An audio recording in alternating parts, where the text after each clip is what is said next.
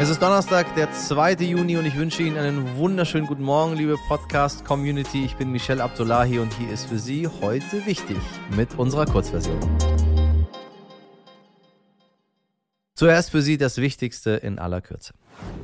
Und wie waren die ersten 24 Stunden 9-Euro-Ticket bzw. Tankrabatt für Sie? Wie sehr das Thema Sie umtreibt, konnten wir in Ihren vielen, vielen, vielen Mails lesen. Vielen Dank dafür.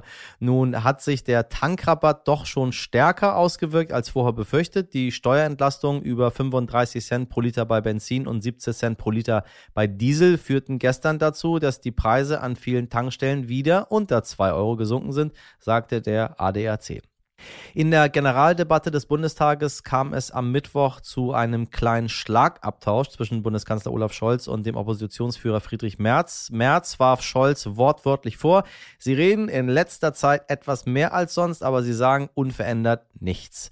Scholz dagegen nannte es überheblich und völlig fehl am Platz, dass man in Deutschland darüber diskutieren würde, was die Ukraine zu tun habe. Und die schweren Waffenlieferungen wurden jetzt doch angekündigt. Die Ukraine soll unter anderem mehrfach Raketenwerfer und ein modernes Flugabwehrsystem bekommen. Allerdings sind auch diese Geräte erst in einigen Monaten lieferbar. Na herrlich.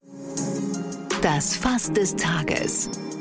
Meine Damen und Herren, Johnny Depp versus Amber Heard. Wochenlang haben Millionen Menschen den Prozess der beiden Hollywood-Stars verfolgt.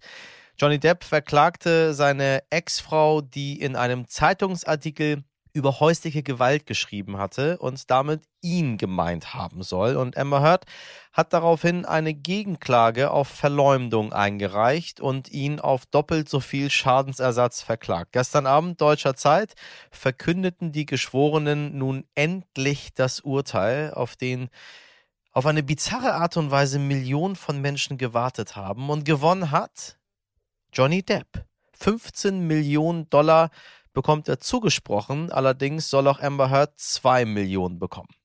Meine Kollegin Luisa Schwebel hat den gesamten Prozess beobachtet. Luisa, ist das Urteil überraschend? Was sagst du dazu? Nach sieben langen Wochen vor Gericht konnte Johnny Depp triumphieren. Die Jury entschied, dass Amber Heard ihn in mehreren Punkten in ihrem Meinungsartikel in der Washington Post verleumdet hat. Für Depp war der Prozess aber ohnehin schon vorteilhaft. Er wollte, dass der Prozess von Kameras begleitet wird und er ist der größere Star schon vorher gewesen und hat ohnehin eine enorme Fanbase, die ihn leidenschaftlich unterstützt hat, besonders im Netz. Den Prozess, wenn es um Popularität geht, hatte er also bereits vor der Urteilsverkündung gewonnen. Die Entscheidung der Geschworenen könnte ihm daher vor allem in Karrierehinsicht helfen. Studios könnten ihn jetzt, da er als Sieger herausgekommen ist, wieder mehr buchen. Im Vergleich dazu könnte es für Amber Heard schwierig werden. Zum einen dürfte sie das Geld, das sie ihm zahlen muss, also es beläuft sich aus 15 Millionen, nicht haben. Und zum anderen hat sie die bereits erwähnte Fanbase Steps gegen sich. Es wird also spannend zu sehen sein, wie sie sich in den nächsten Tagen und Wochen äußern wird und auch welche beruflichen Schritte die beiden gehen werden. Es war erstaunlich zu sehen, welche Aufregung der Prozess die vergangenen sieben Wochen erregt hat und erinnerte in Teilen an den Prozess gegen O.J. Simpson, der ebenfalls live von Millionen Menschen auf der ganzen Welt mitverfolgt wurde. Ein großer Teil der vergangenen sieben Wochen war Social Media, besonders Plattformen wie TikTok, die den ähm, Prozess immer wieder aufgegriffen haben, sehr auf der Seite von Johnny Depp und gegen Amber Heard, was auch durchaus kritisch gesehen werden kann. Es war in dem Sinne auch ein Prozess der Öffentlichkeit. Seit anderthalb Jahren ist Rike Wehns in der Ausbildung zur Pflegefachfrau. Eigentlich ist das gerade die Zeit, in der Rike vorbereitet wird auf ihren späteren Job. Bestenfalls sollte das die Phase im Leben sein, in der man voller Vorfreude ist, endlich richtig ins Berufsleben einzusteigen. Doch in der Pflege herrscht massiver Personalmangel. Wir berichten immer und immer und immer wieder darüber. In der Industrie wird in solch einem Fall die Produktion gedrosselt. Im Krankenhaus kann man die Versorgung der Patienten nicht einfach so drosseln, aber man muss Prioritäten setzen. Wem rette ich zuerst das Leben? Diese Frage stellen sich PflegerInnen tagtäglich, weil sie eben nicht überall gleichzeitig sein können. Dass die sogenannte Triage, zu Deutsch auswählen, sortieren, aussuchen, droht, haben wir in der Pandemie viel diskutiert, doch die Triage droht nicht, sie wird tagtäglich angewendet. Rike und ihre KollegInnen müssen tagtäglich über Leben und Tod entscheiden und dann sollen sie sich auch noch sexuell anzügliche Bemerkungen oder sogar Übergriffe gefallen lassen.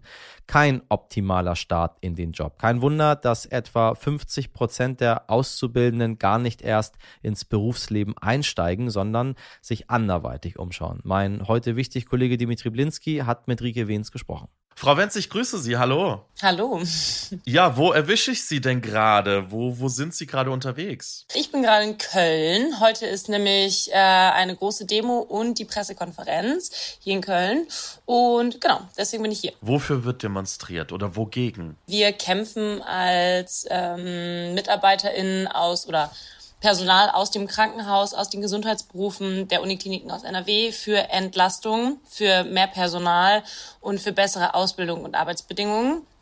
Also somit für den TVE, das ist der Tarifvertrag Entlastung.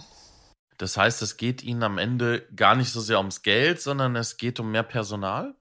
Genau, es geht gar nicht um Geld. Ähm, wir möchten einfach nur bessere Arbeitsbedingungen haben und dass wir einfach äh, auf lange Sicht in diesem Beruf ähm, arbeiten, ohne krank zu werden. Nun hört man immer wieder von der Arbeitsbelastung. Vielleicht können Sie uns da so ein Stückchen mitnehmen in Ihren praktischen Alltag. Sie sind ja mitten in der Ausbildung.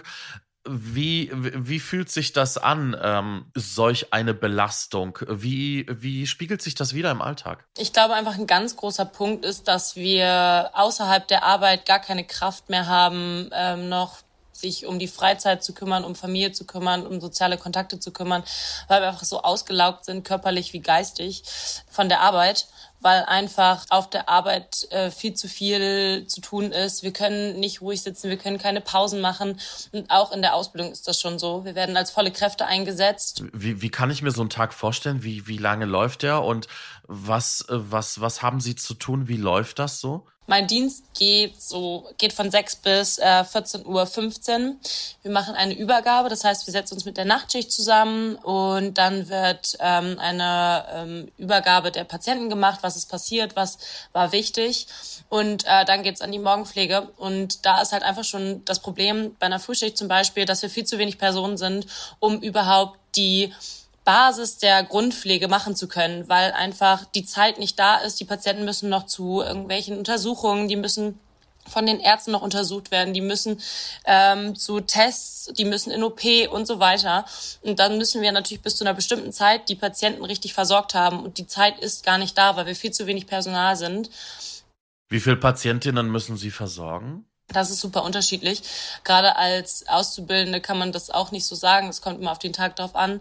Aber so das Beispiel könnte man jetzt nennen, wenn wir zum Beispiel 24 Patienten auf der Station haben äh, und zu pflegen sind, dann sind zwei Pflegekräfte momentan da. Und wir fordern, dass aber in Zukunft dann vier äh, Pflegekräfte auf der Station sind, dass nicht jede Person zwölf Menschen richtig versorgen muss und ähm, Genau, das ist der Plan. Und zum Beispiel nachts ist auch, glaube ich, ein eindrückliches Beispiel. Für 24 Patienten ist eine Pflegekraft nachts da. Wenn aber zwei Patienten zum Beispiel mal in einen Notfall gelangen, beispielsweise mh, wiederbelebt werden müssen oder so, dann funktioniert das natürlich nicht. Und das, da müssen wir einfach weg. Da müssen zwei Personen sitzen, zum Beispiel, das fordern wir. Frau Wenz, vielen Dank für Ihre Informationen und vor allen Dingen für Ihre Offenheit. Dankeschön. Danke auch.